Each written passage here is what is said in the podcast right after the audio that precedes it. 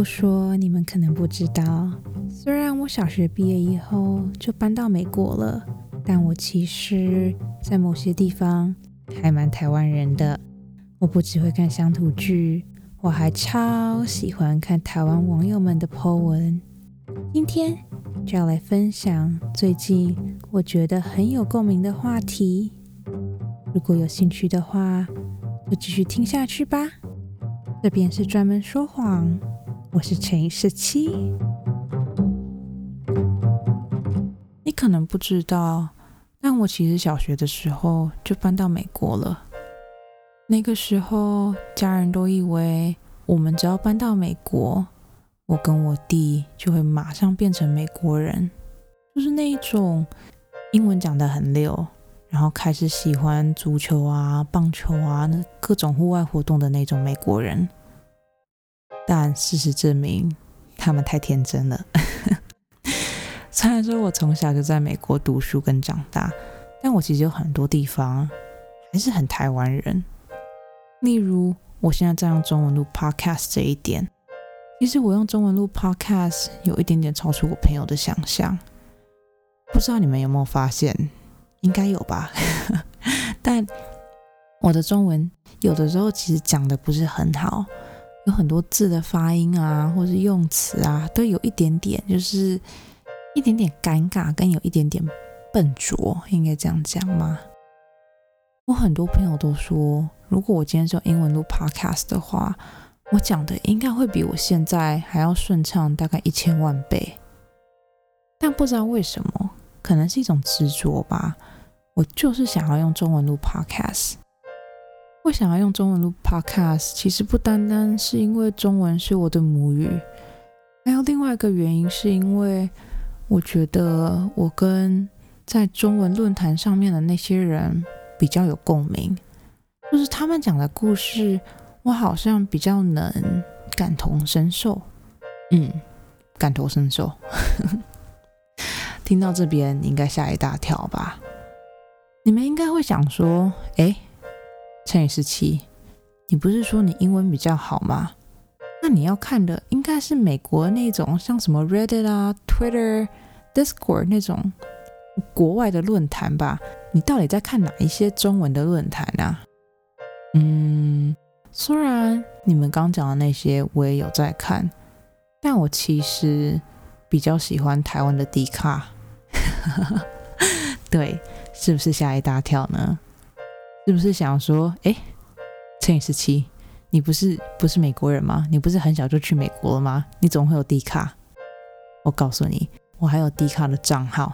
你们应该会想说，低卡不是专门给大学生的吗？乘以十七，你明明都已经出社会出那么久了，你怎么可能还有低卡的账号？No no no no no！各位，如果你们还有这种想法的话，那你们真的是太跟不上时代了。你们知道，现在不只是大学生，连毕业后的人都可以用一般的信箱加入低卡吗？当初我发现这件事情的时候，我真的超开心的，因为迪卡刚推出的时候，只有台湾的大学能够参加，在国外的我一直是用一种羡慕、嫉妒、恨的方式在看我朋友每天抽卡，然后每天就是跟我分享卡友今天讲的什么诸如此类的话，就是我真的是超级羡慕的。但后来迪卡开放了以后，我真的是马上手刀加入，就想说。就是我也想要抽卡，我也想要就是在上面按爱心啊，然后心中那种呐喊。所以当初申请通过的时候，我真的超开心的。不知道诶，可能是因为年龄比较接近吧，我很容易跟迪卡上面的卡友有共鸣。不管是感情生活，还是职场话题，或者是其他的兴趣，我都很容易找到我感兴趣的文章。听到这边，你应该猜到了吧？没有错。我今天就是要分享我最近在迪卡上面看到几篇让我非常有共鸣的文章，他们有些是好笑的，然后有些是真的会就是发人深省的那种文章。虽然说有些文章就是已经过了一段时间了，但我觉得好的故事还是很值得跟大家分享。所以今天我就是要来分享三篇我在 D 卡工作版上面看到让我非常非常非常有共鸣的文章。哦，对了，然后在今天的节目开始以前，我想要讲一下，就是专门说谎这个节目在 KKBOX 上架了，拍手拍手拍手拍手！KKBOX 说的唱的都好听，快上 KKBOX 免费收听数千档 Podcast 节目吧。然后，如果你现在已经有 KKBOX 的会员的话，也不要忘记要订阅专门说谎，然后给我五星评价哦。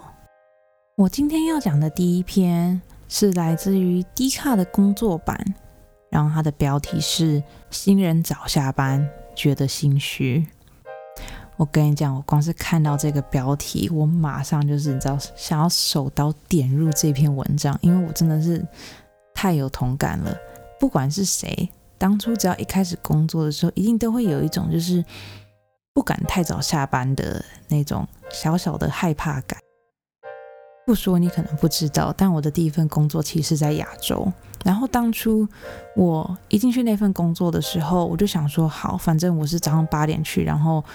下午五点下班嘛，所以我就是五点的时候就说好，就是要站起来背书包，然后就走了。但后来我就是有被善意的提醒说，就是你知道新人嘛，然后长官如果都还坐在位置上的话，其实应该是可以再多花一点时间精进自己的，就是反正就是暗示你说不要不要那么准时下班这样子。然后一开始在美国的我其实是没有这种概念的，我就觉得说。你就跟我讲说是早上八点，然后到下午五点啊？那我为什么？就而且我事情明明都已经做完了，我为什么还要再继续坐在位置上呢？但我后来就是了解到这就是亚洲的文化，所以我就入境随俗的，对，就是 老板不敢走，我也不敢走。好，我们 我们回到主题，我们回到重点。袁坡现在是主管助理，他是一个应届毕业生，但是并没有相关的经验。然后他的嗯这篇文章的内容就大概就是讲说，因为他是新人，所以他其实没有被交代很多事情。嗯，虽然说主管有时候会给他工作啊，但因为他没有相关的经验，所以他很多事情其实都还是需要主管的修正或是检查。也就是因为他并没有被交代很多事情，所以他基本上都可以在下班之前把事情做完。但可能是因为每个亚洲人都知道这个不能说的秘密吧。呃，每次到下班的时间，袁坡都还是会在座位上啊，就是学习至少半个小时，然后就常常觉得说，好像比主管早下班是一件让他有点，他让他觉得有点心虚的事情。所以每次到下班的时间，袁坡都还是会在位置上，就是学习，就是要自我精进一下，就是为了就是不想要让他比主管还要早下班，因为他觉得主管也是花了一些时间在教他跟修正他的错误嘛，所以我觉得他可能是觉得主管会这么晚下班，有一小小部分也是因为他，所以他就可能觉得有一点就是小小的 guilty 的感觉。反正就前面就大概讲了一下他，呃，他发生的事情。然后任坡在第二段就是问了两个问题，我觉得是两个问题啦。第一个问题就是他想要知道说，大家是不是都觉得他要等到主管下班他才能下班，还是可以就是当他事情做完就马上走？这是第一个问题。然后第二个问题他是问说，加班多久才算是已经加班够了？我觉得这个问题非常非常的难回答，但我觉得很有趣，所以我想要拿出来讨论一下。这样子，反正关于加班这件事情，他就是觉得说他本身就已经有提早半个小时到公司的习惯了，而且就算没有做完，隔天还是可以做，所以他其实并不是一定要加班，他加班其实就是觉得说他好像没有。资格比主管还要早下班啊！我现在我现在一边讲一边觉得这个真的是看到以前的我，就是我懂，我我真的懂，我真的懂。好，反正这篇文章大概就是这样子。我讲的好像有点零碎，但大概就是这样子。然后我在这边我想要先讲，呃，我现在讲的工作经验是我以前在台湾的工作经验，所以我不知道是不是所有产业都这样子。但我先我先简单的介绍一下我的第一份工作好了。我第一份工作是在台北，然后那份工作是在科技业公司，是一间很大的很大的公司，就是对我就讲讲这么多就好了。是一间在台北，然后很大很大的科技公司。然后那个时候，因为我是新人进去嘛，所以一开始都会有一个 training period。然后那个时候进去的时候，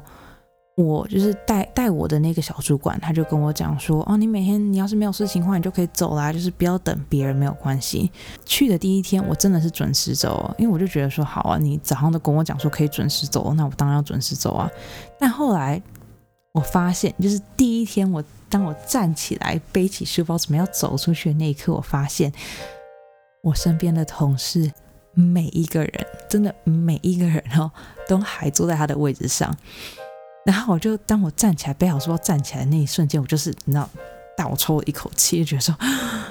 一下，为什么没有人要走？现在不是五点了吗？为为为什么没有人要走？大大家在干嘛？为为什么？然后我就觉得很害怕。然后第二天我就去找了我就是坐我隔壁的同事，我就说你们一般都几点下班啊？然后他就给我一个很模棱两可的答案，他就说哦没有啊，就是事情做完就下班了啊。然后就心想说哦好啊，反正可能大家都比较忙吧，所以第二天我还是准时的背起书包，然后站起来走出去。然后我就这样子就是开心的度过第一个礼拜以后。第二个礼拜的星期一的早上，我小主管的隔壁的另外一个小主管，他就跟我讲说，嗯，虽然说你要是没有事情就可以提早走，没有错，但是，但你有的时候，当你正常下班的时候，可能会影响到就是你身边的同事，所以，呃，你要是还有什么要学习的那个教材的话，你其实也可以就是。在五点过后来问我们，然后或是自己再读一下这样子，然后那时候我就听懂了，就是这就是小主管的良心的建议，就是叫我不要准时下班这样子。然后一开始我其实很不懂，但是我后来发现准时下班这件事情，我觉得是一个不能说的秘密吧。我觉得就是我觉得，虽然在下面很多卡友都说。没有加班费就不要加班啊，或者是没有钱就走啊，就是主管拿那么多，你拿那样子，你当然能下班就要早点下班，就是诸如此类的话。但我觉得，如果以长期来讲的话，新人还是不要比主管早走会比较好。啊，我想我现在讲这句话，我头非常非常的痛，因为我现在真的是以当初我还在台湾的角度在讲这件事情的。我刚刚不是讲说，我开始工作的第一个礼拜，我都是准时下班吗？我发现我准时下班的那个礼拜，就是大家都对我有一种，就是哎呦，妹妹刚来就准时下班哦，过得不错哦。然后他们就会慢慢慢慢的给我更多的工作，然后我就觉得好像不关我的事情，但他们却会开始慢慢的把工作丢给我。是后来我认识了一个，就是跟我比较好的姐姐，她在跟我讲说，我其实不应该准时下班，因为一个人如果可以准时下班，代表说他其实在下班以前事情就已经做完了，他才可以就是整理东西，然后准时走嘛，对不对？那如果你事情在下班以前就已经做完了，但其他人都还在做工作的话，那就变相的代表你手上的东西太少了。那如果别人觉得你手上的东西太少的话呢，他们就会再给你更多的工作。所以很多人宁愿就是不忙装忙，也不要提早下班。那个这个是那个姐姐当初给我的建议。然后一开始我其实真的很不懂，因为可能是因为真的是文化上面的隔阂吧。当初我在美国实习的时候，大家都是准时下班的，有些人还会提早大概十五分钟走，然后也没有讲什么，出去的时候都很开心，就跟所有人讲说啊，我要走了，拜拜拜拜拜拜拜拜拜拜。但我不知道是不是全部的台湾人都这样子，但至少我待的那个办公室，每个人下班都是蹑手蹑脚的，好像好像小偷要去偷东西的那种感觉，就是都是很安静的，慢慢的站起来，然后也不会跟大家讲再见的话，就默默把东西背起来，然后默默的走出去，然后有的时候他们还会就是。等到有人要逼卡出去的时候，他们才跟他们一起出去，就是他们不想要发出任何的声音，然后也不想让任何人知道他已经走了这件事情。我那个时候真的觉得超疑惑的，我觉得这真的是文化上面的隔阂。但我觉得如果今天原 po 是想要在这间公司就是好好的成长，然后好好的升职的话，他应该是不要准时下班会比较好。当然了，公司的文化也有一点点不一样，但我觉得有的时候懂得不忙装忙，真的是一个成为大人一定要学会的技术跟技巧。我当初看到这篇文章的时候，我就会看下面卡友的留言嘛，然后下面的卡友都是写说，就是你知道，当然要走啊，都已经下班了，干嘛待在那边有加班费之类的事情。但我觉得这个真的就是一个，如果原坡是一个想要在这间公司就是 eventually 变成一个主管职位的话，你要是每天都准时走，那。你的绩效可能就不会比那些有加班的人还要来得高。那如果你的绩效没有比那些有加班的人还要来得高的话，那你升迁的机会其实就会变得比较小。所以我其实是赞成原 p 在下班以后再多待半个小时的。我知道有很多人一定会觉得说，就是奴性那么重干嘛？台湾人就是这样子被累死了。但我这个节目会叫专门说谎，有一半原因也是这样子，就是我觉得当你入了职场以后，你真的就是要专门说谎。当你事情做完之后，你真的不能站起来，然后举手讲说“我做完了，我要下班了”，真是你真的不能这样子。以过来人的角度来讲，真的不能这样子。但如果原婆不是这么有野心，或是这么想要升迁的话，我觉得可以准时走，真的很棒。因为我现在在美国这边工作，真的就是不用加班，就是我想什么时候走都可以的那一种工作，所以，嗯，原坡要好好的想清楚。反正我当时看到这篇文章的时候，我就一直在就是不停的刷下面的留言，因为下面的留言真的是分成两派，一派就是说没有钱就赶快走，另外一派就是说觉得还是要装一下会比较好，但。我觉得这个真的都是锻炼。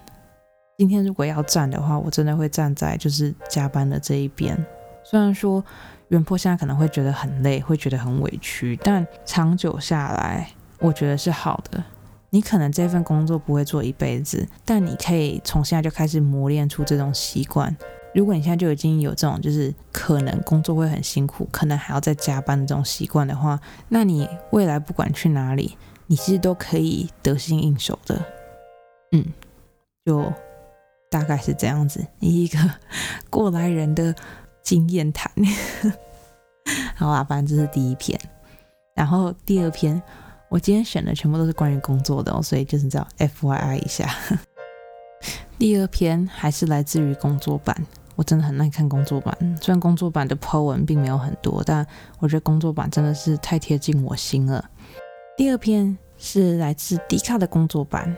它的标题是“继续工作，偶尔进修选择”。在这边先讲一下袁坡的背景。袁坡是一个应届毕业生，他是前段的私立大学文组。我其实不是很清楚哪些是私立大学，哪些是公立大学，但反正他就是这样子写。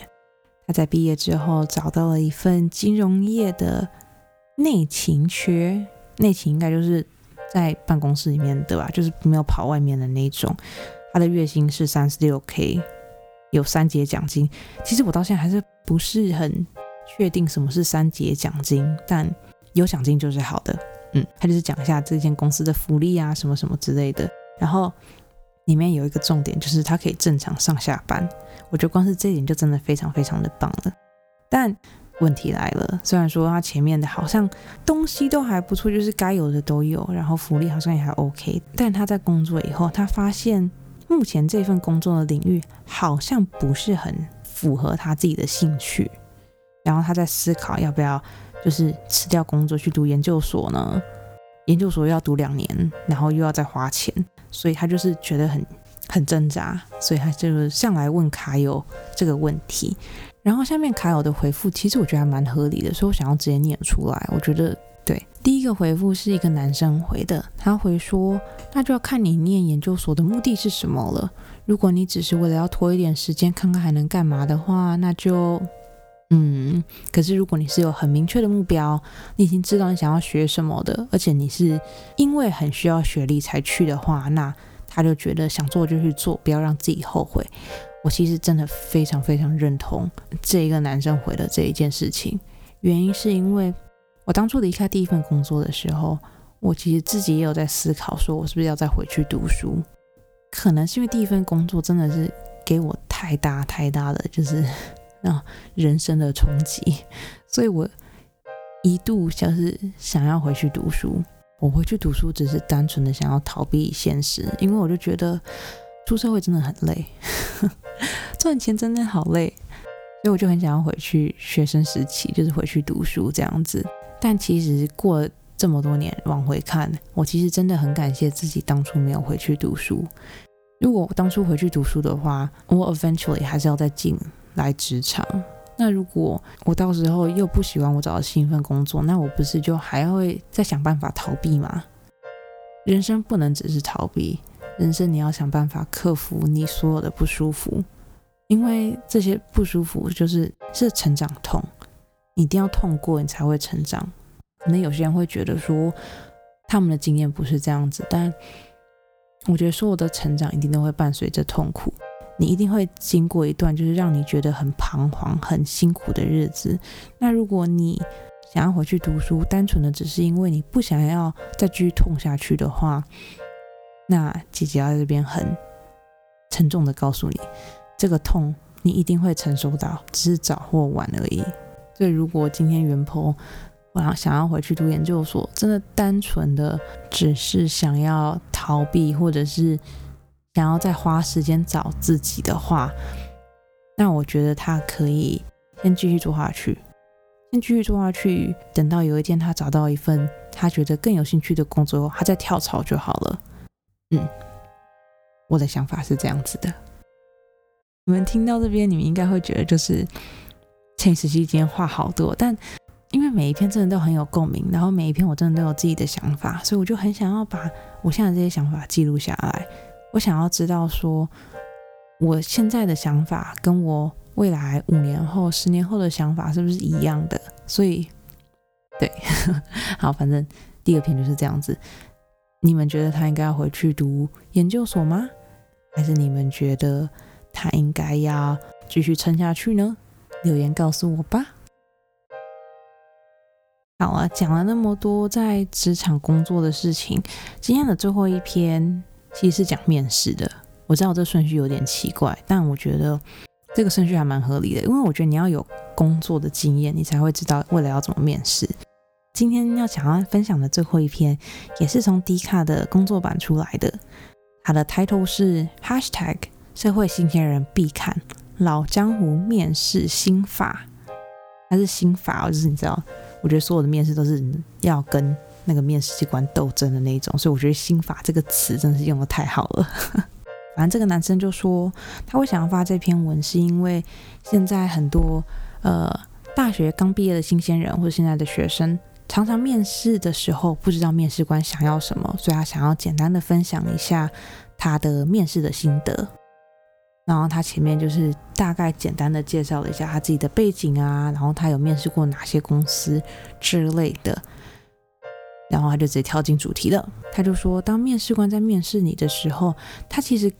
根本不在乎你回答的内容，他在意的是你的临场反应、逻辑性跟合理性。这一句话真的是画重点，用荧光笔把这一句话画起来，然后下面还要再加两条线，然后再把用把它框起来圈起来。这句话真的是超级超级对的，我真的是这样子觉得。我我等下再告诉你们为什么我这样觉得。继续写说，一般会愿意收新鲜人的公司都已经做好了要从头教起的觉悟。任何的学术成就或是专业知识，在业界打滚多年的人来说，其实都没有什么意义，因为你真正就是。在职场上遇到的事情，跟你在学校念的是两个完全不一样的事情。我看到这边，我真的是超级超级感动，因为我真的是超级超级有共鸣的。工作真的就是这样子，就是你在学校读的是一回事，但是当你开始工作以后，你就会发现你以前在学校学的东西完全没有用。Oh my god, it's so true, it's so true。然后他这边他就把他自己的立场变成公司那边的立场，因为这篇文很长，所以我大大的推荐你们，如果有兴趣或是你们最近真的要面试的话，可以去看这篇文章。这篇文章我会把它的 link 放在我下面的。呃，资讯栏里面，如果你们有兴趣的话，欢迎你们去点这篇文章，然后去读原坡里面讲的事情。这边我就我就大概的讲解一下它的重点就好了。重点一就是你的讲话的应对是不是 OK 的？第二个是你的仪态，你有没有做做像站有站相？然后你是不是懂得自我介绍？你是不是懂得如何把自己推销出去？你是不是懂得在适当的时间给出适当的资讯？我觉得这个也很重要，因为其实面试的时间非常非常的短，你要在这么短的时间内让对方对你有一个好的印象，是一件非常非常困难的事情。那你有没有办法把这些重要的资讯 filter 出来？我觉得这是一个需要经验才能学习到的事情。第三个是，比起回答正确的答案，你是不是临危不乱呢？如果你是一个可能一发现自己回答错就开始手无，就是手足无措，然后开始就是胡言乱语的话，那那可能面试官对你的印象就不会那么的好。第四个，在大家都会回答是的题目，你需要回答是，然后为什么为什么来让自己更加分。就是当面试官问你一个问题，如果你只单纯回答说好或不好，那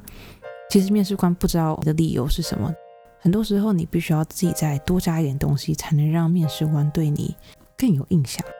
然后五，我觉得这点很重要。这一点就是，你千万千万千万不要讲你以前的老板或者以前的公司的坏话。没有人想要知道你以前到底发生过什么事情，也没有人想要听你以前悲惨的故事。他们想要知道的是你能为公司做什么。但如果你都是在讲你前公司的不好，跟前公司。说的坏话的话，那老板会觉得你还是活在过去，而且你只记得一些坏的事情。如果公司吸收了这么一个充满负能量的人进来的话，那其实对公司的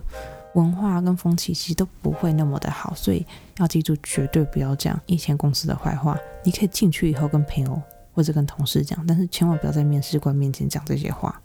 嗯，大概就是这五点。先拿我自己来说好了，我觉得我的履历表跟我的经历并不是非常非常的漂亮，但是我却可以得到很多，就是我觉得还蛮大的公司的 offer。我觉得就是因为我很会面试，我是一个对啊，反正就是专门说谎，就是一个很虚伪的人。但我觉得当你面试的时候，你真的要虚伪一点，就是你要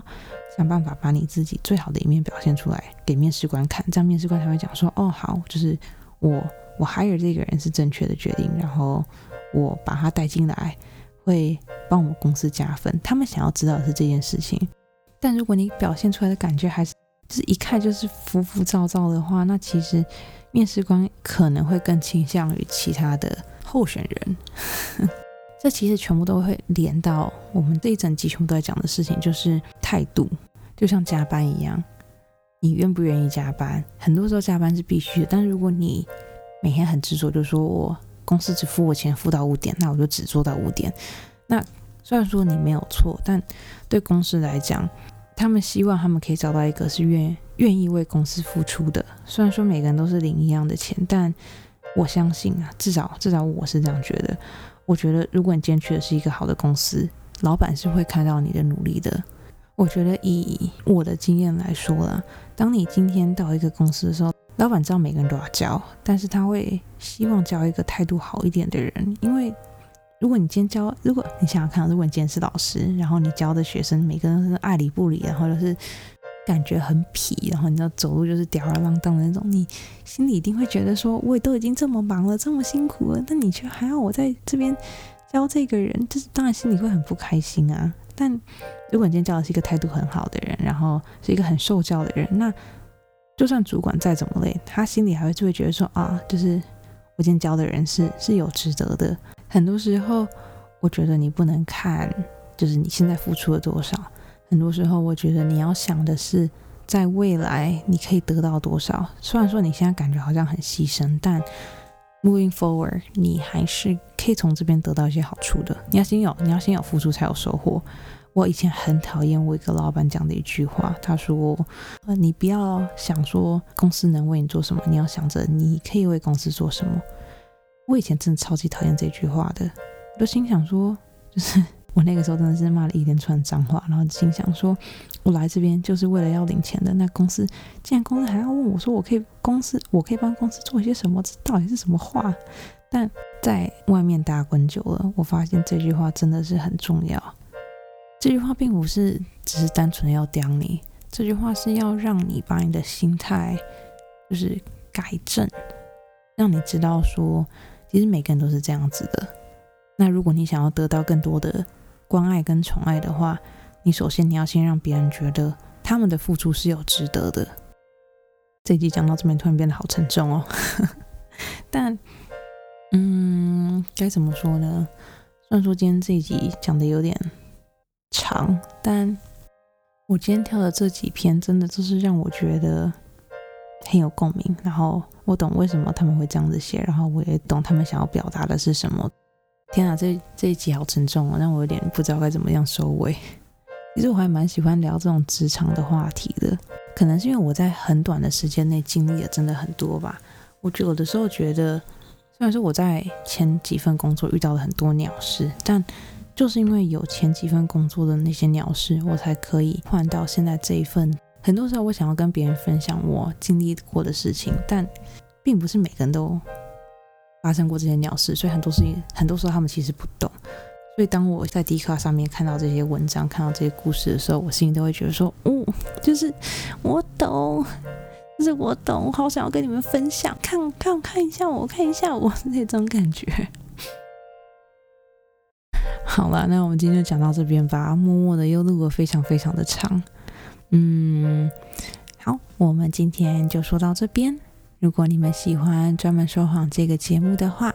不要忘记要订阅加给我五星评价。也欢迎你们去我的 FB 或是我的 Instagram Professional Liar 点 X 十七，去那边留言给我，跟我分享你们的感想吧。这边是专门说谎，我是乘以十七，我们下次见喽，晚安。